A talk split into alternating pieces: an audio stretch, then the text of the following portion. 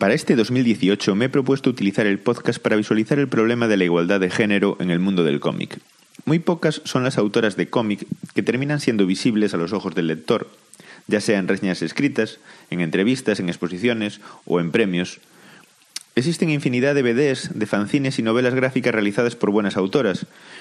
Existe un montón de material ahí fuera buenísimo, escrito por ellas, dibujado por ellas, que dice mucho de todo esto, que es riquísimo en matices, que rompe con los cánones y con las ideas preconcebidas. Pienso que es, además de un material valiente y rico en matices, un material que debemos visualizar en la medida de lo posible. Por eso, por ellas, por todas vosotras y por todos vosotros, todas las entradas dedicadas las podréis encontrar fácilmente porque las etiquetaré con el hashtag autoras.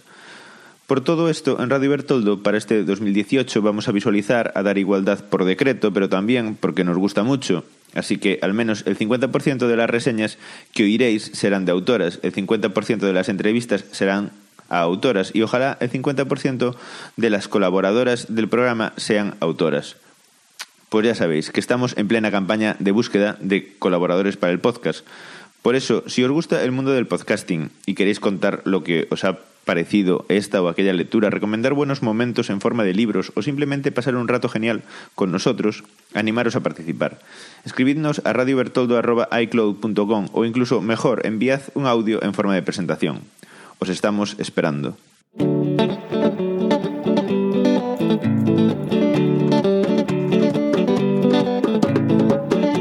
Breve Bertoldo, los cómics, las novelas gráficas, la BD, contados brevemente por Radio Bertoldo.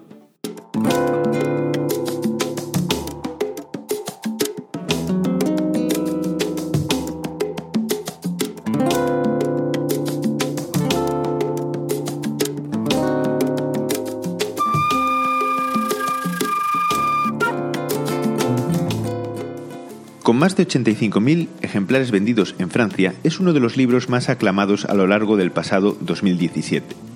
La levedad de Catherine Merius personalmente es mi autorregalo de Reyes y también el último cómic que se compró en 2017 en la librería El Sindicato del Cómic en Ourense, una de mis librerías de confianza. Dato anecdótico que no pinta nada aquí, pero que me apetecía decirlo, la verdad.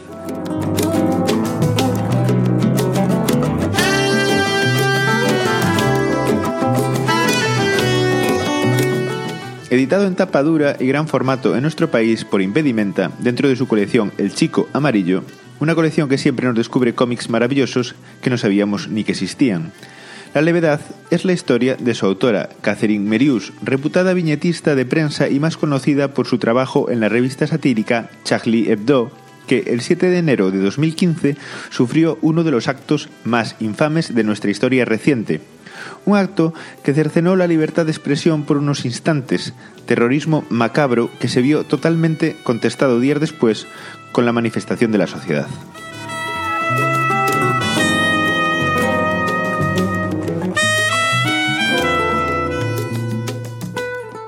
Y este cómic va de eso, en cierta medida. Catherine nos cuenta cómo ese día al despertador no le dio la gana de sonar, cómo se queda dormida y llega tarde a la junta de redacción donde sus compañeros y amigos son asesinados. Acto este que le salva de la barbarie. Y empieza entonces un vagar por las páginas del cómic en busca de redención espiritual, en busca de paz, en busca del sentido de la vida. El cómic empieza con fuerza y ya desde temprano descubrimos la arrolladora mezcla entre drama y comedia que atestigua como gran autora a Catherine, nos introduce muy gustosamente en las tripas de Charlie Hebdo y descubrimos con placer que allí solo había genios, el arte de la vida inventado por los franceses, la nueva burguesía, el vivir por el placer de vivir, el estar tan arriba moral y socialmente que uno se lo puede permitir todo. Francia como cuna de la vida regalada, y es un placer verlo y que te lo cuente Catherine de primera mano.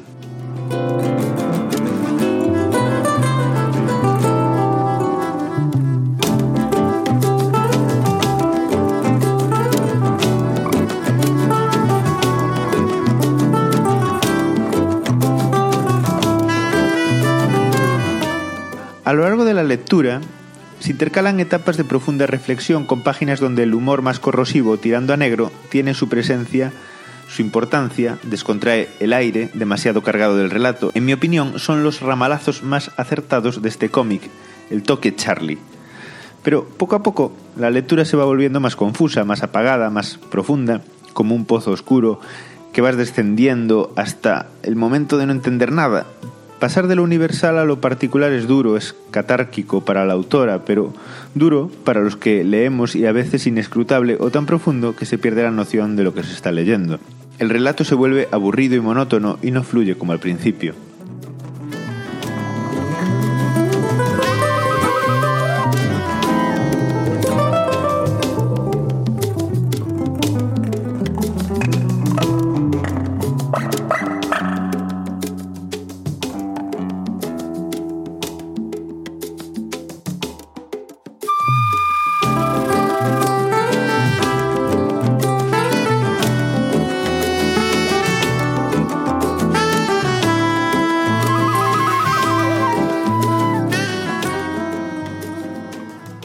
Y ahora, presentado el arte, es cuando os quiero hablar del formato. En mi opinión, esta clase de historias autobiográficas personales, donde el dibujo realmente es simplista, porque es simplista que no simple, agradece mucho mejor un formato tipo A5 o A5 Plus y no un formato superior a la A4, porque se hace pesada la lectura al manejar el tamaño del volumen.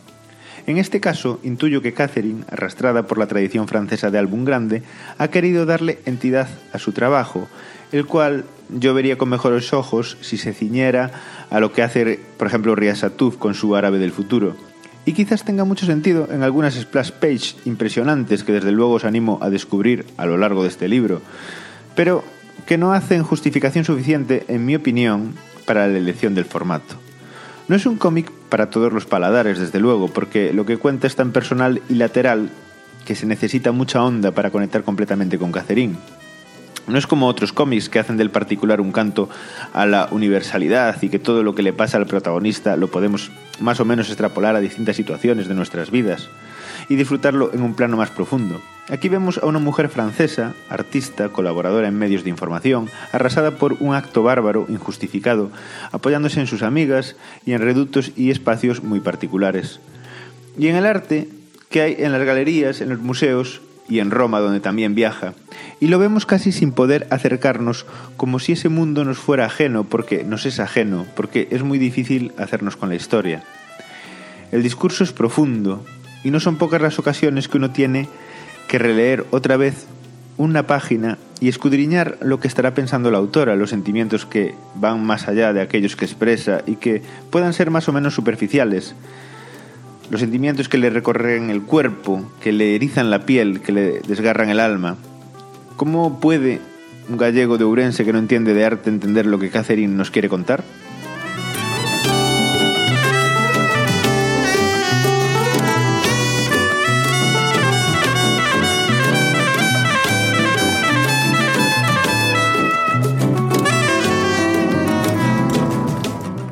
Esto no es Juan Josáez, esto no es Felipe Almendros, esto no es Marcelo Quintanillo, esto no es eh, Phoebe Gloeckner.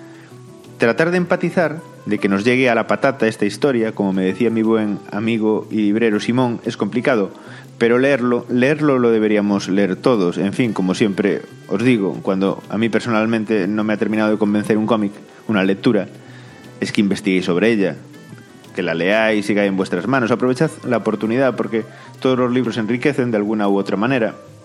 Y luego, mejor aún, podréis crearos una opinión propia para rebatir la mía, porque no deja de ser una obra sentida, una obra que es digna de al menos una lectura.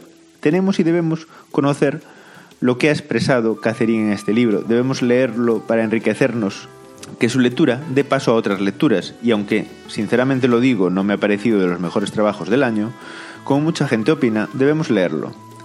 He de reconocer, eso sí, que en la segunda relectura ha cogido un poco más de forma este cómic para mí.